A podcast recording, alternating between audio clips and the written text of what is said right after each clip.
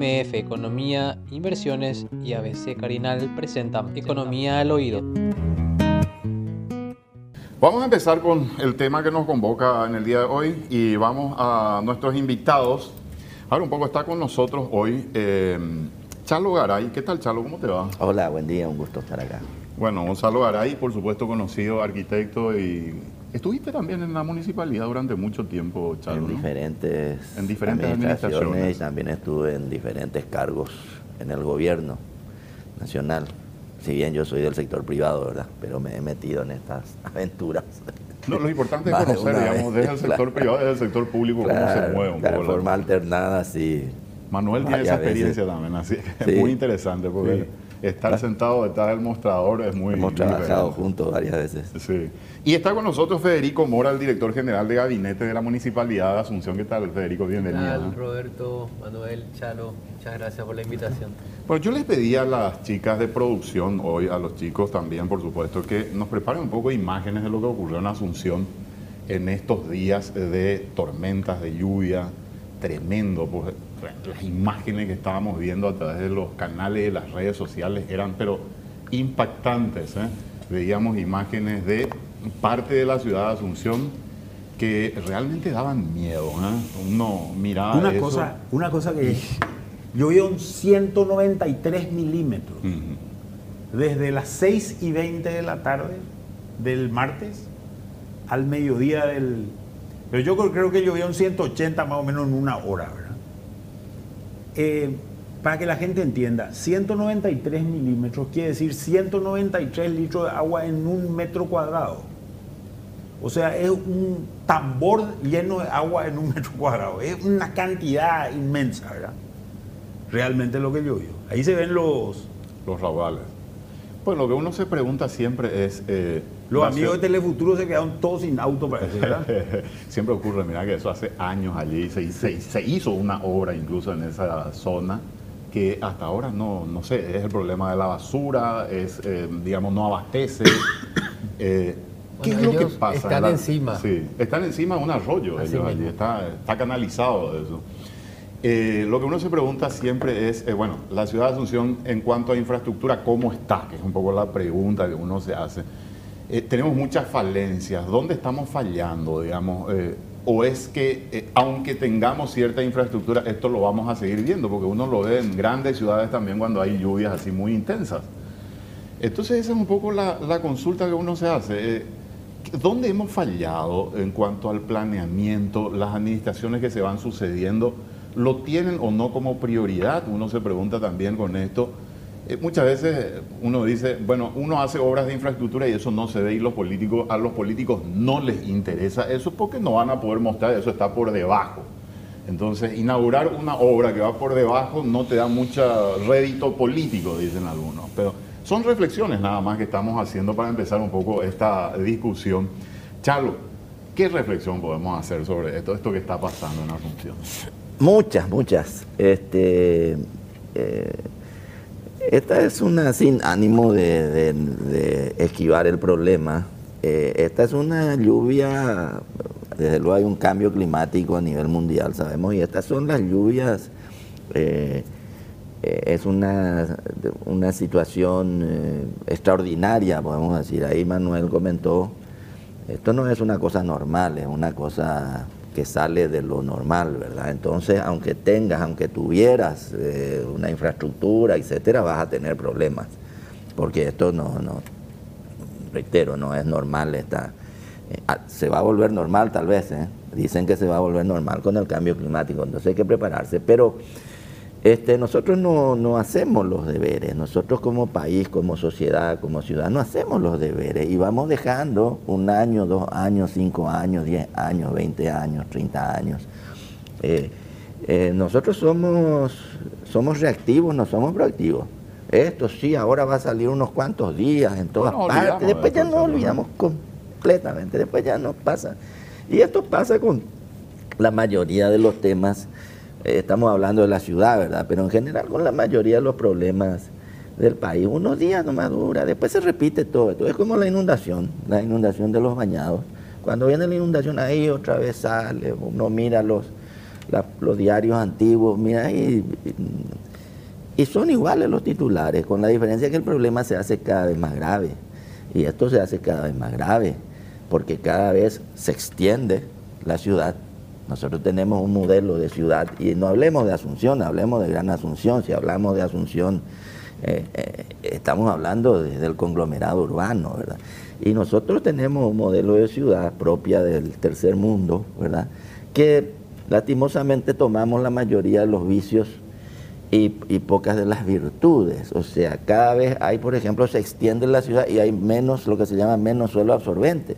Allá por el año 90 yo había presentado una propuesta de ordenanza de suelo absorbente, por ejemplo, que es lo que hoy se llama eh, eh, infraestructura verde, green infrastructure. Si vos tenés todo pavimentado, todo incluyendo las casas, todo la tierra, la tierra absorbe menos. ¿verdad? Bueno, estas son cuestiones que en el primer mundo se usan todos los días y que ayudan a paliar el problema. Y a eso tenés que sumarle que vos tenés que ir acompañando el crecimiento de la ciudad también con infraestructura. Y eso nosotros no lo hemos hecho. ¿verdad? Federico, hay un levantamiento de datos. ¿Cómo estamos en la Asunción? Eh, eh, alcantarillado que tenemos, calles asfaltadas. Yo no sé si ustedes cuantifican los daños. A veces pasada nos preguntamos ¿Cuánto significó de pérdida esto, por ejemplo? Yo no sé si es posible cuantificarlo. Pues sabes que, eh, Roberto, quiero un poco eh, dar como introducción el, escenario que, vemos. Em, nosotros, y no es una cuestión de esta administración, como municipio, recibimos en el 2010 el cambio y la responsabilidad del desagüe pluvial. Estaba previamente en ESAP, Corposana, etcétera la cobertura es bajísima, sabemos, un 22%, pero se recibe el peso sin las herramientas financieras para poder hacerse cargo de esta, de esta tarea. Por darte un número, el año pasado, año cerrado, 2021, en mantenimiento de desagüe pluvial, la tasa recaudó 9 mil millones. En aporte o contribución para construcción, 700 millones.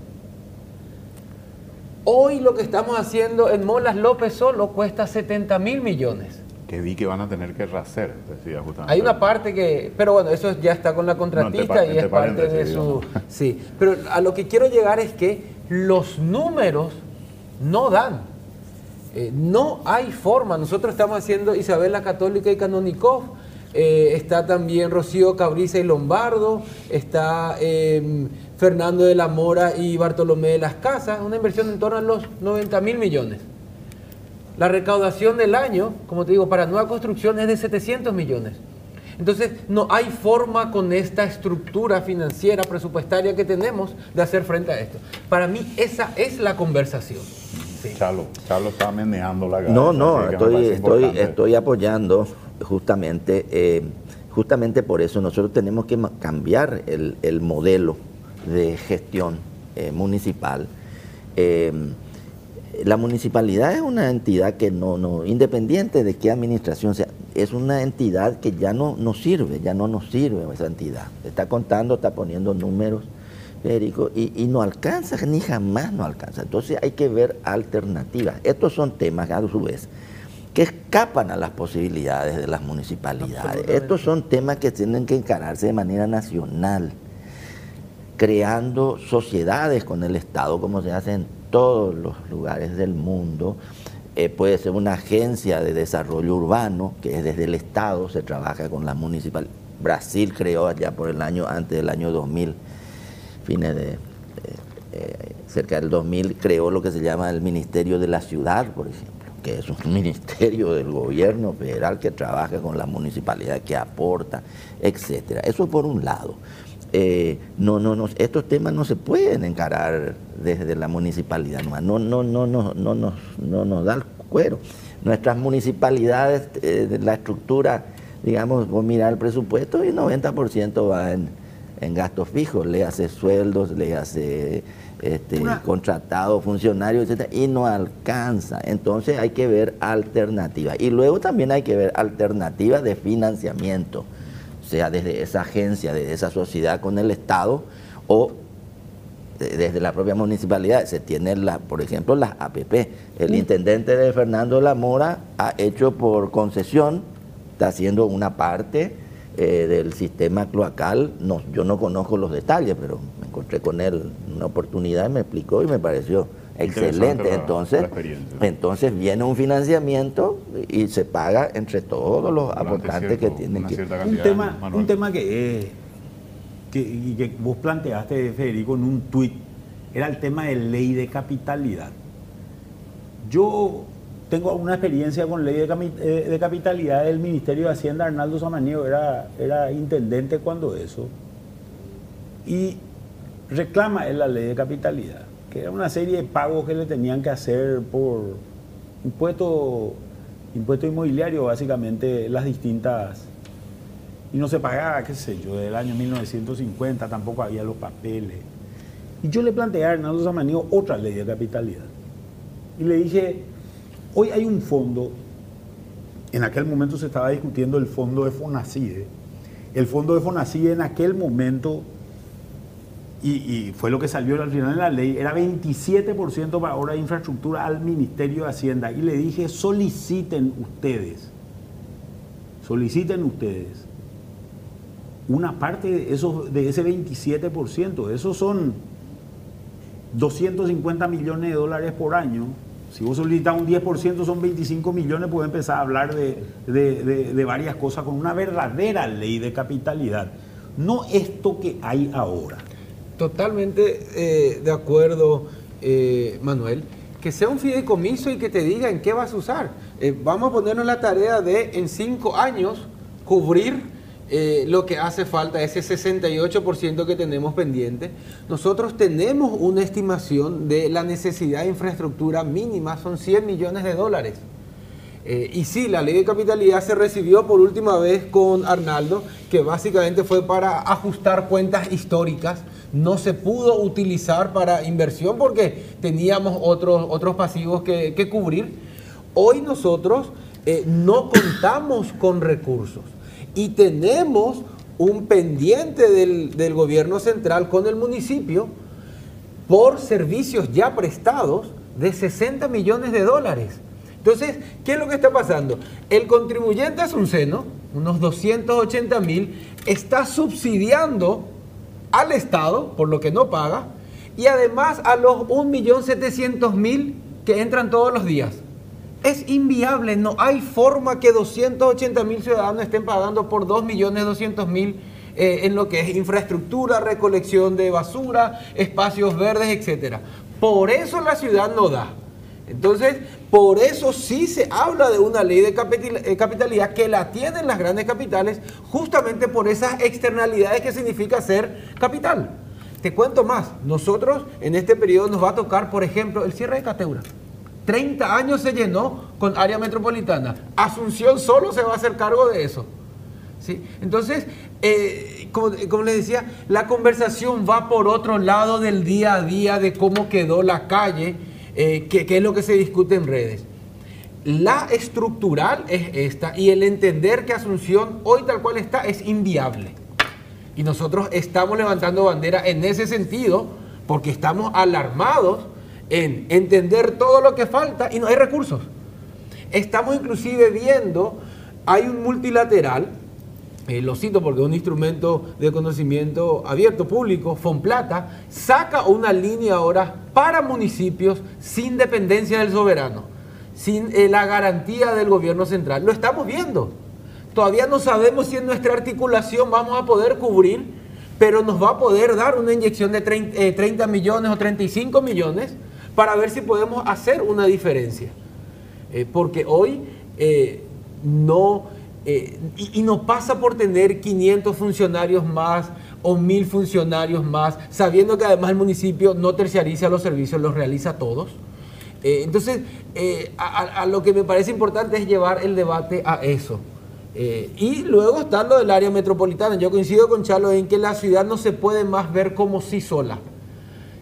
Hace una semana estuve en Medellín en un evento de Como su límite administrativo, lo que querés decir. Claro, Sino porque se como ve una ciudad integrada. como ¿verdad? área metropolitana donde podamos alinear incentivos. Hoy está tan desarticulado que hay gente que vive en Asunción, tiene su registro de conducir su habilitación de afuera, de acá al lado, porque es la mitad de precio, pero todos los días está aquí en la capital. Y esa es una fuga que estamos recibiendo de forma masiva y es un recurso que dejamos de percibir y es un costo que tenemos porque se recibe el servicio y no tenemos cómo compensar o hacer algún mantenimiento hoy, decente. Hoy eh, el problema es cómo financiar entonces. Uno de los problemas es, uno de los temas es mecanismos de financiamiento, buscar alternativas como APP, buscar alternativas también. Por ejemplo, en el primer mundo se cobra peaje electrónico al entrar en cierta zona, automático, pic. Eh, para en los centros históricos también, en muchas ciudades te querés ir al centro histórico, tenés que pagar peaje al entrar en algunos, al cruzar ciertos sectores, pagar peaje. Eso también se activa. Pero aquí se necesita una profunda reforma del Estado, ya que no se quiere hacer la reforma del Estado Nacional, porque nadie quiere hacer, no se quiere, no, no queremos hacer. No, no estamos bien así, por lo menos tratemos de hacer una reforma del Estado municipal. Y ahí entra el tema metropolitano. Y el tema metropolitano escapa a, a, las posibilidades de las municipalidades sí. Tiene que haber una sociedad, una, alianza con el gobierno nacional, cité el ejemplo del Ministerio de la Ciudad.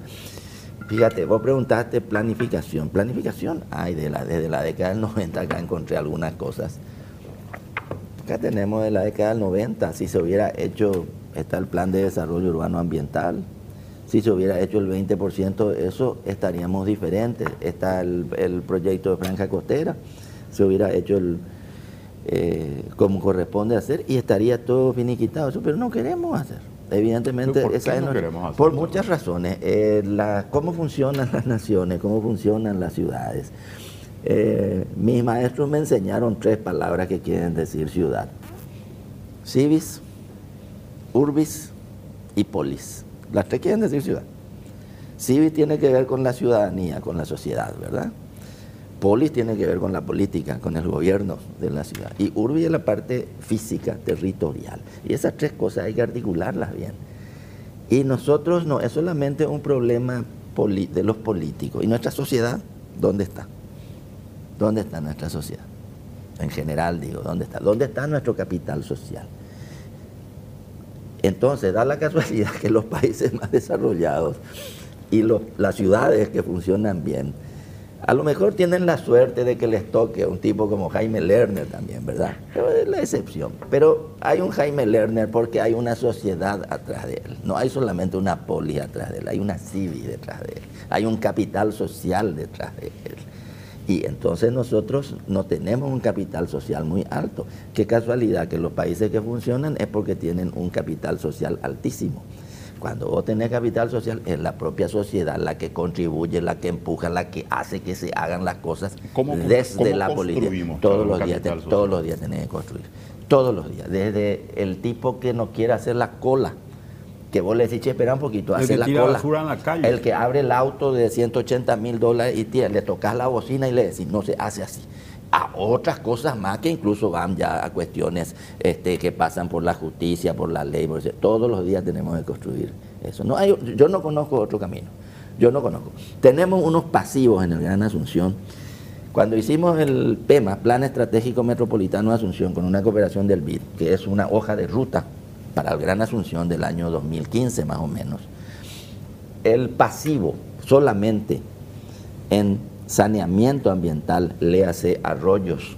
Los arroyos, todos los arroyos están podridos, porque son la cloaca. Saneamiento de los arroyos, plantas de tratamiento, sistemas eh, cloacales.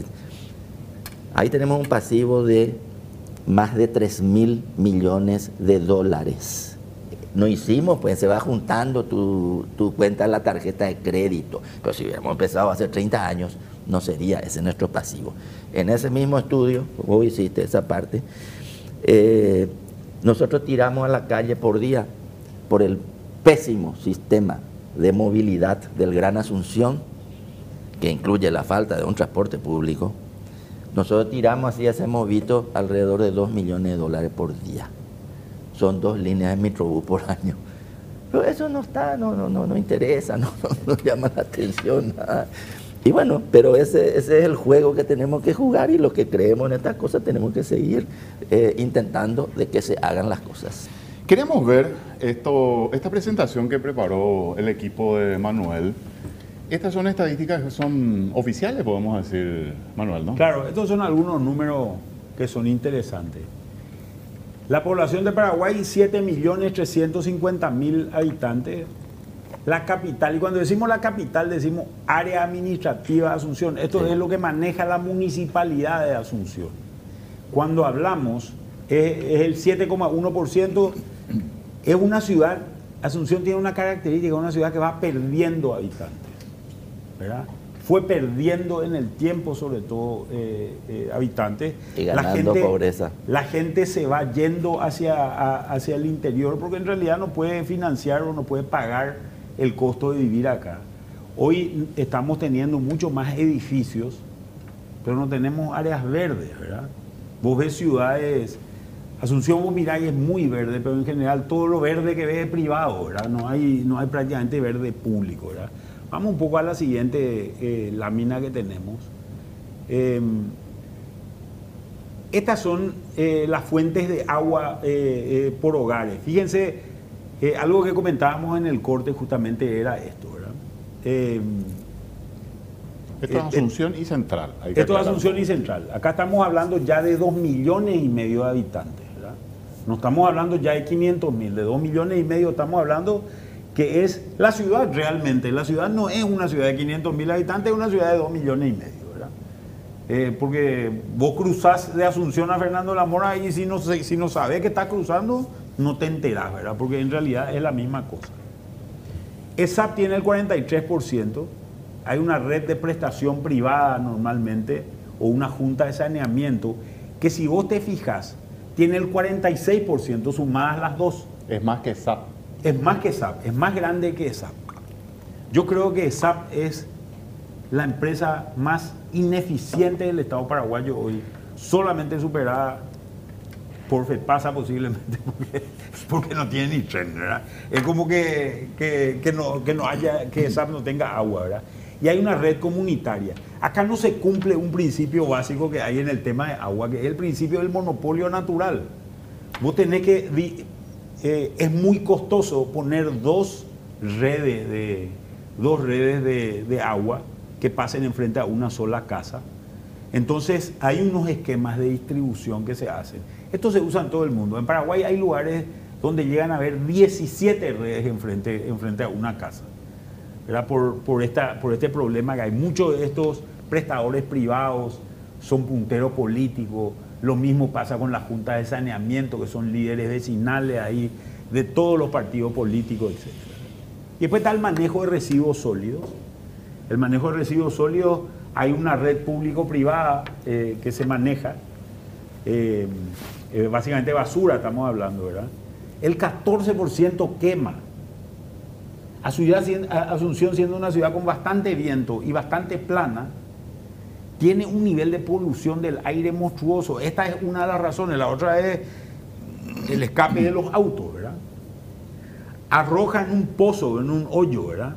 Eh, y hay una parte que es exclusivamente recolección privada, ¿verdad? El raudal se sigue usando en Paraguay como, como despojo de basura, ¿verdad? Entonces viene el raudal y la gente sale y tira su basura al, al- a- al raudal y eso tranca todo lo que, lo, Hasta- lo- lo que existe. Hasta heladeras se han encontrado.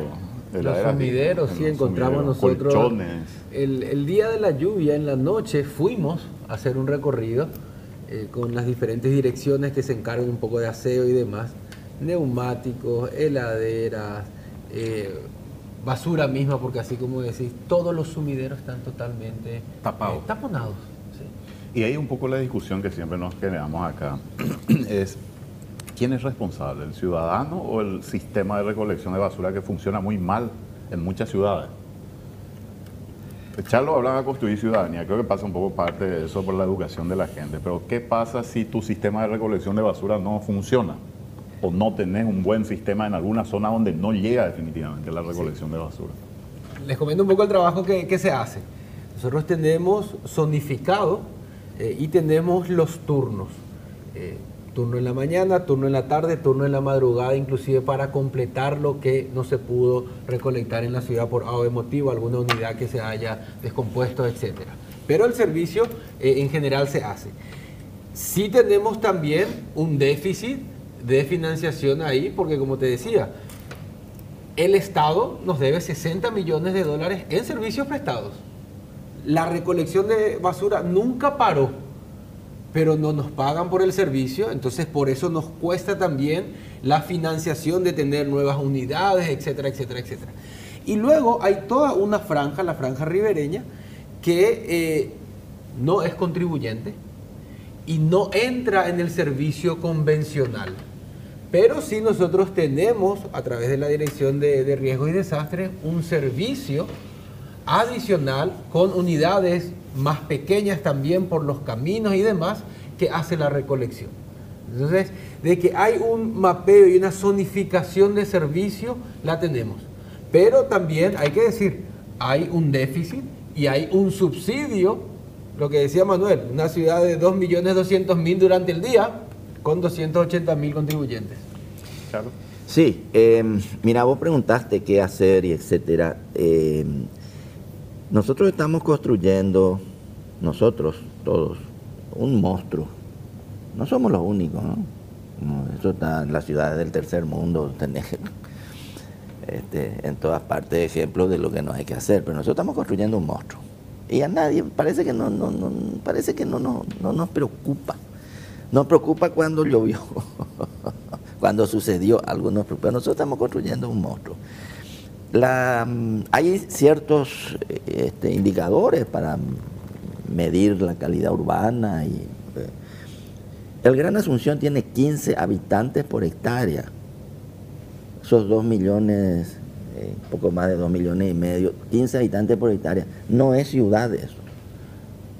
No es ciudad, vos tenés que hablar de densidades promedio de 100 habitantes por hectárea. Eso no quiere decir que en todas partes tenga que haber del territorio. Hay lugares que son más densos, lugares menos densos. Para que la ciudad tenga esa diversidad, para que uno pueda vivir en una casa, el que puede, el que quiere, otro vive en un departamento. Pero con 15 habitantes por hectárea, desde luego eso se traduce después entre cuánto pagamos las cuentas del comune del edificio. Y no alcanza. Y la ciudad se extiende de una manera eh, eh, más que lamentable. Y seguimos extendiendo las cosas. Nosotros en vez de promover, corregir lo que vos quieras, el transporte público, el Metrobús, que era lo mejor que le podía pasar a Asunción en los últimos 30 años al Gran Asunción, no, se elimina el proyecto Metrobús, iniciado con un crédito aprobado por ley de la República, y se promueve un puente. Pero muy mal ejecutado. La mal hay que corregirlo. El, no corregirlo, pero déjame terminar. Muy mal. No, no, muy mal. a los rentistas. No, no, muy mal. Bueno, y preguntarle a los un millón y medio de personas que viajan por, por, por, Pero eh, muy mal ejecutado. yo no tengo nada que ver con la ejecución ni con la licitación, ni con nada de eso. Yo sí tengo que ver, porque estuve en obras públicas, cuando trajimos el tema Metro al Paraguay. Vos trabajaste también en eso. Y el proyecto se hizo con los mejores del mundo. Por eso hablé yo que en un proyecto hay la elaboración del proyecto, el proceso de licitación, la ejecución y fiscalización. Ni siquiera hemos buscado una alternativa hasta ahora ya al metro. yo no sé dónde está la alternativa, pero digo nomás que nosotros seguimos alimentando este modelo de ciudad desastrosa en vez de fomentar el transporte público con todas las ventajas que tiene el transporte público, cuando nosotros viajamos, eh, nos vamos a Barcelona o nos vamos, nosotros andamos en transporte público, en Curitiba da gusto andar en el transporte público, ¿verdad? Entonces, el transporte público, aparte de ser una necesidad. Es una cuestión que te mejora, el transporte público de calidad, te mejora la calidad de vida de la ciudad. Pero nosotros eliminamos el proyecto de transporte público porque mal ejecutar, ejecutarlo bien, corregir la ejecución, eh, eh, este, rescindir el contrato con ese ejecutor, volver a hacerlo, corregir. Y nosotros promovemos un puente, el segundo puente en 450 años en esta zona, promovemos un puente que está al lado de otro puente. Al ladito, así al ladito está, que cuesta 240 millones de dólares. Pero no es el puente y su costo nomás. ¿Qué significa ese puente? Facilitar el modelo de ciudad de seguir expandiéndonos lotecito, lotecito, lotecito. ¿Por qué el lotecito? Porque hay un proceso de, producción, de producción de la ciudad que es perverso. No existe. ¿El proceso de producción de la ciudad cuál es? Comprar suelo rural, convertir en lotecito y ese 300 mil y es lo que vos podés pagar. ¿Por qué a su vez? Porque el, sector público jamás ha hecho políticas de vivienda. Y cuando hablamos políticas de vivienda, no hablamos nomás de la vivienda para el más pobre La vivienda social no es para el más pobre, la vivienda social es para la clase media. Incluso para la clase media alta tiene que ser la vivienda. Entonces, si nosotros tuviéramos políticas, no pasaría lo que dice Manuel, que esa persona ya no puede quedarse en Asunción, se tiene que ir más lejos y más lejos y más lejos. Y al irse más lejos, tiene que llevar las redes, tiene que llevar el transporte público, tiene que llevar la infraestructura carísima, porque son distancias largas y son pagadas por poco. Bueno, ¿qué hacer?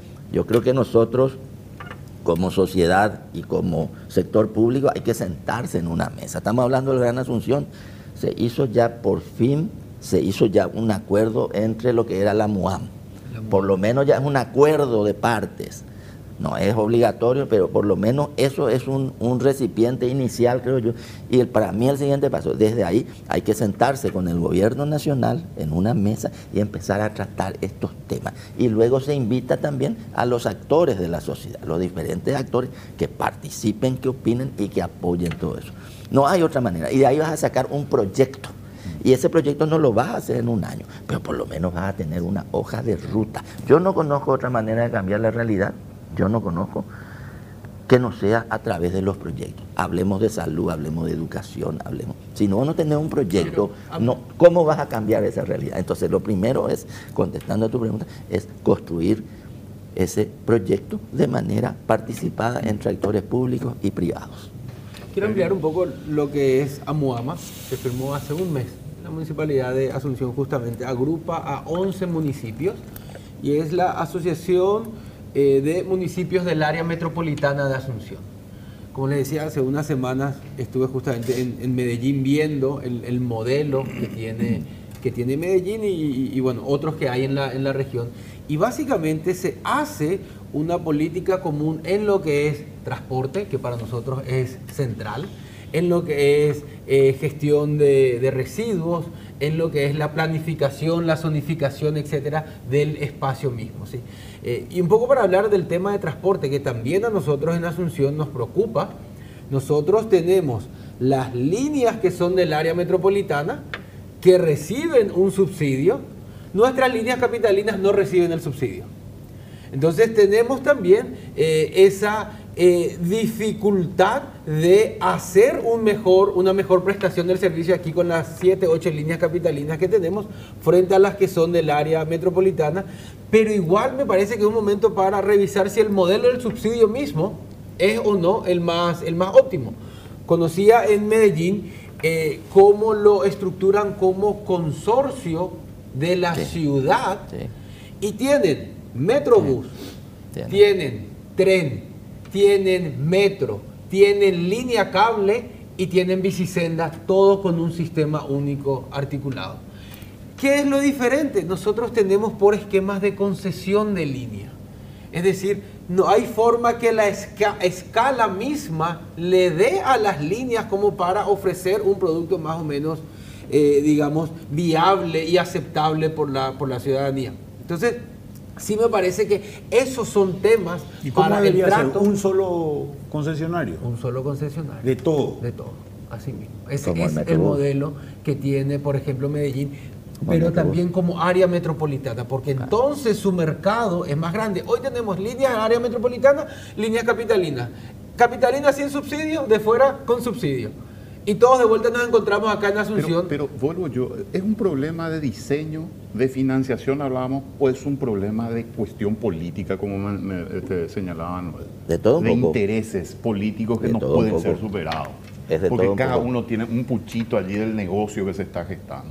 Y eh, temen perder parte de ese negocio. Es de todo un poco, es de todo un poco. Eh, eh, y justamente por eso yo siempre hablo del rol de la sociedad, del capital social, de las organizaciones de la sociedad, son las que tienen que estar haciendo que se hagan las cosas. Medellín es un ejemplo, Medellín es así como, como Curitiba lo fue en su momento, modelo, y sigue siéndolo, ¿verdad? Pero que tiene un problema metropolitano muy grande hoy día, Curitiba la región metropolitana, Curitiba está. Eh, y Medellín es un ejemplo, y Medellín es una ciudad con más problemas que nosotros. No es una ciudad de primer mundo así, no, se reconvirtió. Pero sí, sí hicieron, ellos empezaron hace más de 10 años un proceso, hace unos 15 años, y dieron vuelta a la ciudad. Me dijeron, no, pero ellos recibieron ayuda por lo del narco de Estados Unidos. No me interesa que si recibieron. Lo hicieron y lo están haciendo muy bien. Y no vaya a creer vos que Medellín, vuelvo a decirte, el primer mundo. No, tiene los barrios periféricos, tiene pobreza, tiene una cantidad de problemas de todas las ciudades del tercer mundo. Tiene lo de la región metropolitana, pero tiene una gestión espectacular. Y además tiene montaña, ¿verdad? También tiene, que está basado eso en este proceso que yo dije que ellos lo iniciaron a través de un proyecto y de crear los mecanismos de gestión de ese proyecto, que son algunas de las cosas que está contando Federico. ¿Querías decir algo, Manuel, sobre esto que estábamos comentando? No, no, a mí me... Lo, del sistema de transporte, ¿te parece que...? Claro, me resulta, me resultó innovadora la idea que planteó Federico eh, de hablar de, de, un solo sistema de transporte y un solo gran concesionario de todos los sistemas de transporte con ciertas obligaciones, ¿verdad?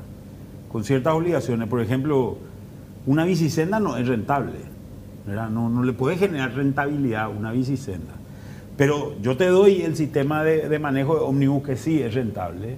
Yo te doy el sistema de metrobús que sí es rentable. Yo te doy el sistema, el sistema de, metro que sí es rentable en, el caso de, de Medellín pero a cambio eso vos me haces tantas bicisendas, ¿verdad? Eh, más o menos así debería ser el caso. Lo mismo funciona con el tema de agua, decía yo. Es casi imposible cobrar algo por el sistema de desagüe pluvial, pero con este nivel de precipitaciones en zonas subtropicales como, como donde está instalada la ciudad de Asunción, que estas precipitaciones no provienen solamente del cambio climático. Nuestros abuelos no contaban de lluvias como esta, ¿verdad? Eh, yo me acuerdo de chico, teníamos cuando ni, existía eh, o, existían todos los bosques de los cuales se hablaban en el mundo, ya teníamos precipitaciones de este tipo porque es un clima subtropical el nuestro, ¿verdad? Entonces, nosotros vamos a tener este tipo de cosas cada tanto. El intendente que le va bien es el intendente que tuvo la suerte de que no tuvo lluvias tan grandes, ¿verdad? El que le va mal le dicen bache intendente, ¿verdad? Como le dijimos a varios intendentes en su momento, porque la gente empieza a sentir eso y el problema de falta de recursos, ¿verdad? El problema de falta de gestión. Mientras nosotros no arreglemos el problema de agua, de agua que tiene, que tiene el Gran Asunción, y ese problema de agua no es solamente un problema de la lluvia, es un problema de polución de la, napa, de la napa freática también, que genera enfermedades y le genera unos costos gigantescos al Estado. Pero tenemos un problema. El problema es que a los políticos hacer cloaca y hacer desagüe pluvial no les gusta mucho. ¿Cómo inaugurar una cloaca? Y después decir, no sé, yo siempre decía el la primera vez que tirar el water cuando inauguras la cloaca, no sé cómo, no sé cómo lo haces. Entonces al político no le gusta, es incómodo hacer cloaca porque tenés que romper todas las calles de, la ciudad. Sin embargo, y, tampoco se piensa, se defiende empresas que son absolutamente ineficientes. Y este es el caso de SAP. El, SAP es una empresa que no sirve ni para tranca de puertas. Esta es la verdad de la milanesa. Pierde agua a toneladas. Y sin embargo, estamos emperrados con el modelo de seguir usando SAP. Cuando hay empresas gigantes en el mundo que están interesadas en, invertir en una ciudad como Asunción, o también en Ciudad del Este, o también en Encarnación, bajo un esquema de concesión y donde gran parte del negocio es cortar las pérdidas de agua que hay.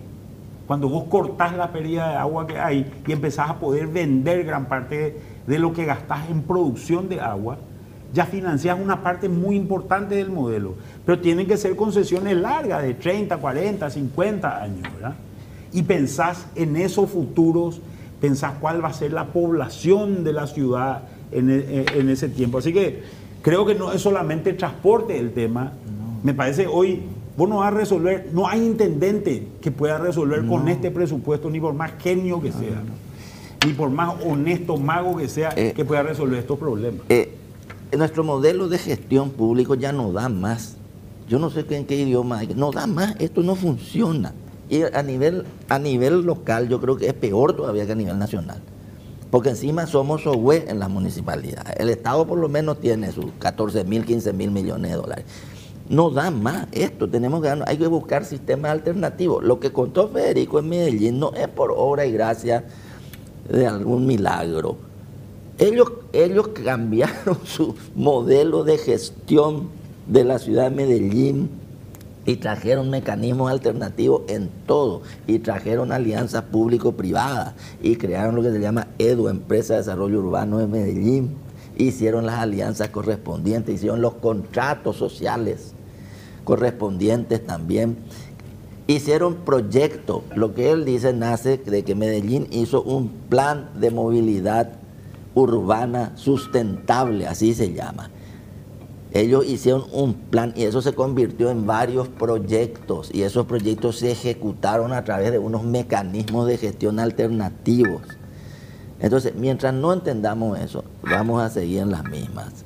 Ojalá que podamos entender. Y si el político no quiere hacer, porque va a enterrar ahí la cloaca, no se va a ver, no, no va a poder inaugurar, va a tener que estirar la cadena, no sé qué por más que los, romanos son famosos por la Somos, somos, la, somos la, sociedad, somos las organizaciones de la sociedad, somos la prensa. Lo que tenemos que decirle, no sabe que aunque no se va a ver esto, se necesita hacer.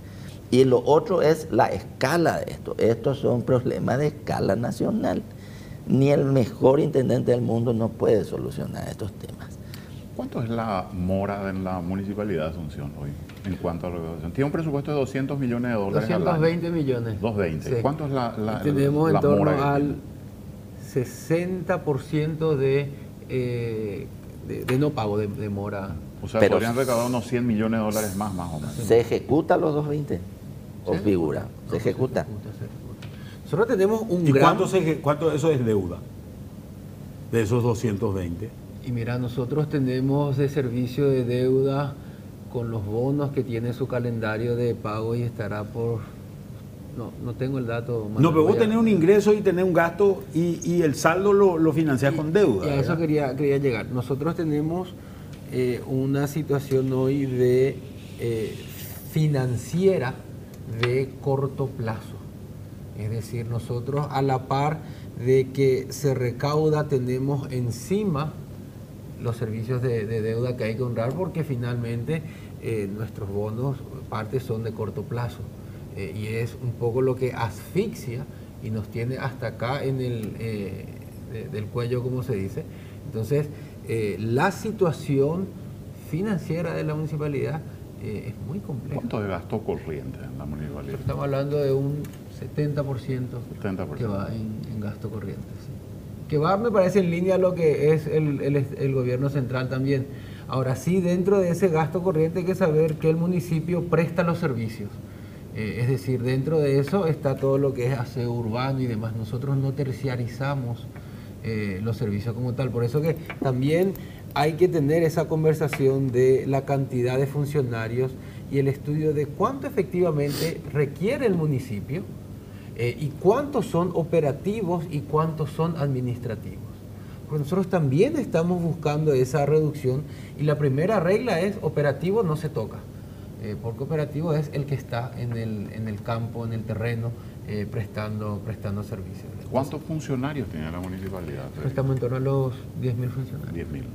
Charlo, eso hay que modificar. Tiene que modernizar el Estado municipal. Pero ¿cómo se hace eso? Digamos, por la, por la rigidez que tiene. ¿Qué es lo que nosotros sí podemos hacer? Nosotros sí podemos eh, brindarle tecnología a todo lo que es el sistema de recaudación. Eh, brindarle también, ya habíamos comunicado, las próximas semanas tiene que entrar ya en funcionamiento el proceso digital de aprobación de planos. Esa es una fuente importante de ingresos del municipio. Hoy en promedio un proceso de aprobación lleva más de seis meses. Eh, esperamos poder hacerlo en un, periodo de, un mes, de un mes y medio. Entonces, sí hay eh, tareas que por ahí en silencio las vamos preparando, pero no deja de, eh, digamos, solucionar porque nuestro problema es estructural de financiación. Carlos. ¿Cómo se hace? ¿Cómo se hace? Se hace y eh, son, eh, ese hacer eh, tiene varios componentes. Yo aprendí muchísimo esto, tuve la oportunidad desde el gobierno nacional de trabajar en la modernización de la ANNP con gente que saben y que han hecho cosas increíbles en el tercer mundo. Uno de ellos era Antonio Marineto. Vos le conociste, Manuel. Bueno, el proyecto quedó nomás ahí, ¿verdad? No, solamente no se modernizó, se fue para atrás probablemente, pero de que se hace, se hace. No es gratis, en ningún caso no es gratis. Y entre los costos puede aparentar que hay costos políticos, pero son unos réditos gigantescos. Se hace un pacto, no se trata de salir a matar a nadie. Se hace un proyecto, se hace, y cuesta plata. O sea, si yo quiero modernizar la municipalidad no, no puedo creer que me va a salir cuesta plata. Entonces, se hace el proyecto, se hacen distintas maneras, se hace capacitación, se hace eh, eh, eh, retiros voluntarios, cuesta plata. Mucha gente se quiere retirar, le, le, le, explicarle, qué sé yo, que, en fin, haces, haces diferentes programas en todo esto. Y sí se hace, se ha hecho en diferentes lugares del tercer mundo, estructuras incluso más pesadas y este, más difíciles, pero sí se puede hacer. Y eh, no es gratis, no se hace en un día.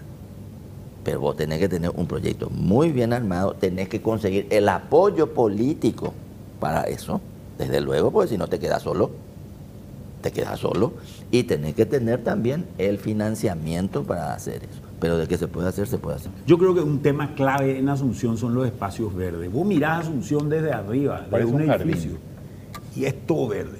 Realmente parece un jardín. Vos decías, la pucha, ¿qué, ¿qué, ciudad verde? Todo es privado. Y cada vez ves más edificios que se están haciendo. Son edificios que, que seguramente van a estar muy poblados, ¿verdad? En un, en un tiempo relativamente breve. Y siguen existiendo y siguen habiendo cada vez más edificios y esa gente necesita un lugar de esparcimiento de áreas verdes, ¿verdad? Y lo que ves es realmente muchos problemas. Yo comentaba el caso del botánico que conozco bastante bien. ¿verdad? la, nueva bicisenda que se usa al costado del botánico está llena de basura, el pasto así de alto. Eh, lo mismo pasa, por ejemplo, en el caso de, en el caso de la avenida Ñuguazú, el botánico está extremadamente descuidado.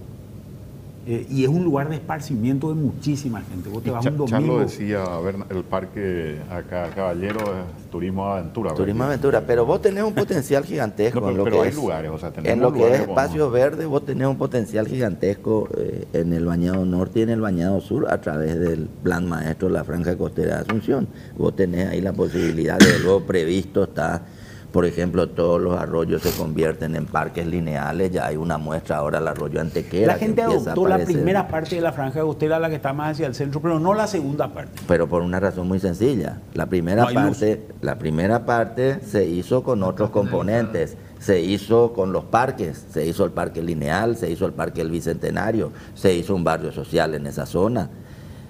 Entonces es diferente, lo otro se hizo como una ruta. Las rutas no son para la ciudad. Tapejú es para el campo, la ruta no es. Eh, la avenida costanera tiene que ser una avenida urbana costanera. ¿Y qué le faltaría a la segunda parte? Le faltan los otros componentes, le faltan los parques lineales que acompañen eso, le falta alguna, algún equipamiento, diferentes tipos de, equipamiento eh, que se hagan. Le faltan eh, hacer barrios sociales para relocalización. Le se, falta se roban los cables. Y bueno, porque se va a robar, por supuesto que se va a robar, porque no hay ni siquiera control social. Cuando hay gente, hay seguridad. Esa es la primera etapa de la costanera. Hay gente, se convirtió en el espacio público número uno de Asunción. Después que vaticinaron mucha gente que eso iba a ser un desastre, que te iban a asaltar, te iban a violar, te iban a embarazar, te iban a sacar tu auto, tu plata, todo. Pero Charlos, esa, esa primera parte tenía un componente del parque lineal unido al parque Caballero en principio. Sí. Bueno, y Yo no sé si sigue. No, pero sí, hay un proyecto hay, en marcha. un proyecto que de alguna manera vincula eh, costanera Eco Bahía, eh, ahí tiene que darse también una zona para el desarrollo privado.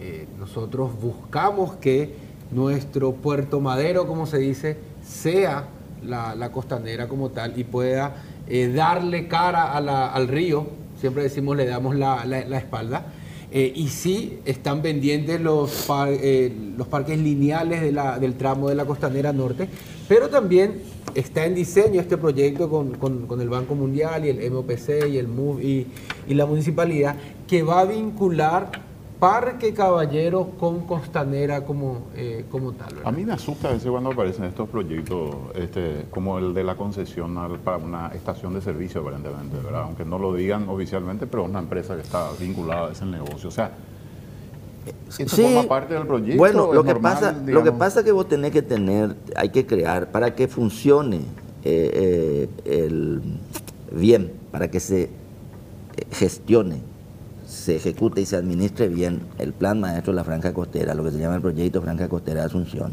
que incluye por supuesto las inversiones privadas, el puerto madero en diferentes lugares, como incluye las viviendas sociales, como incluye el saneamiento, el saneamiento ambiental, como incluye los espacios Espacio públicos.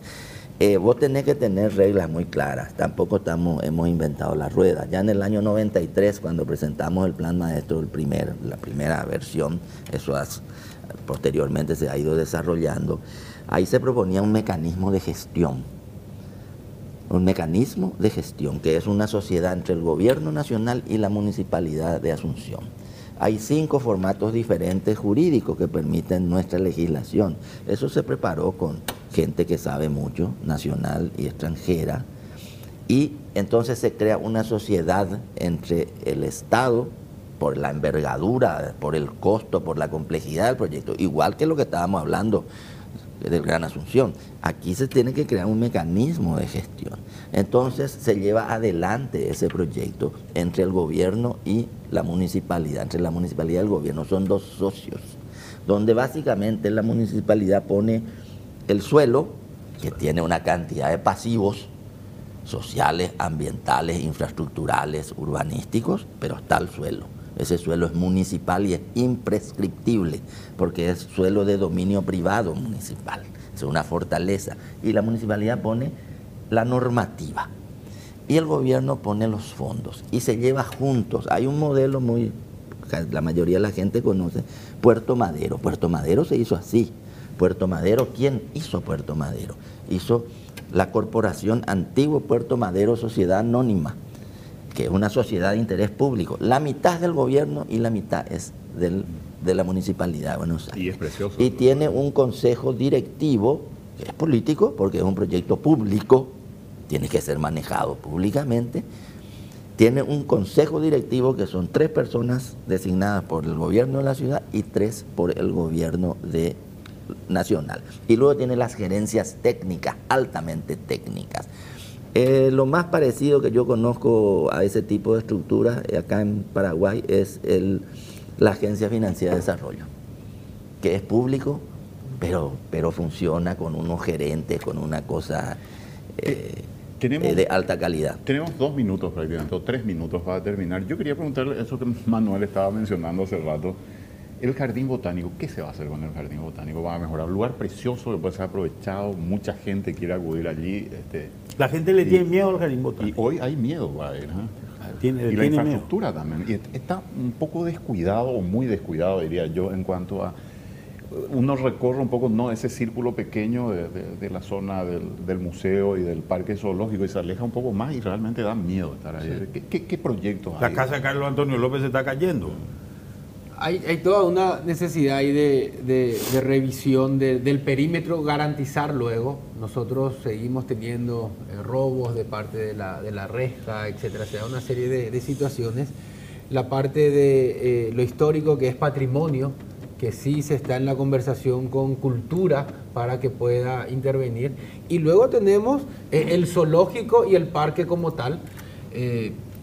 Saben que también eh, se, se- buscó, como se hizo, se hicieron ciertos reclamos eh, ciudadanos al respecto. Nosotros eh, estamos rearmando un plan de trabajo con, con la directora. Nos falta recursos. les diría casi las mismas situaciones con el Parque Caballero. Ahora, para el Parque Caballero está el diseño de este proyecto con el Banco Mundial. Hay una un padrinazgo con el MUF, donde ambos vamos a poner recursos. va a poner una parte del MUF, va a poner otra parte de la municipalidad y va a poner otra parte de la cooperación española como para ir mejorando esa zona. Tenemos 29 familias que están ocupando el parque, hablando del Parque Caballero como tal. Nosotros esperamos de aquí a un mes poder recuperar ese espacio porque estamos encontrando una alternativa de dónde llevar a estas, a estas familias y creemos que va a ser un gran paso también para recuperar espacios, espacios verdes para la ciudad, pero luego una cosa es recuperarlo, otra cosa es ponerlo a punto y lo que cuesta ponerlo a punto. ¿verdad? Eh, y ahí es donde tenemos eh, serias dificultades eh, por la, escasa recaudación o la escasez de recursos que tenemos. Pensamos en el padrinazgo, pensamos en concesionar inclusive plazas donde puedan haber pequeños cafés de iniciativa privada y que eso nos permita también ayudar al mantenimiento de los espacios. Bueno, Federico, te agradecemos mucho por la visita. Gonzalo Garay también por Bien. estar con nosotros en el día de hoy. Nos faltó tiempo, Manuel, ¿eh? así que... Lindo, linda historia. Creo que hay muchas, mucho para hablar sobre estos temas. MF Economía Inversiones. Ideas globales para necesidades locales. Visítanos en www.mf.com.py.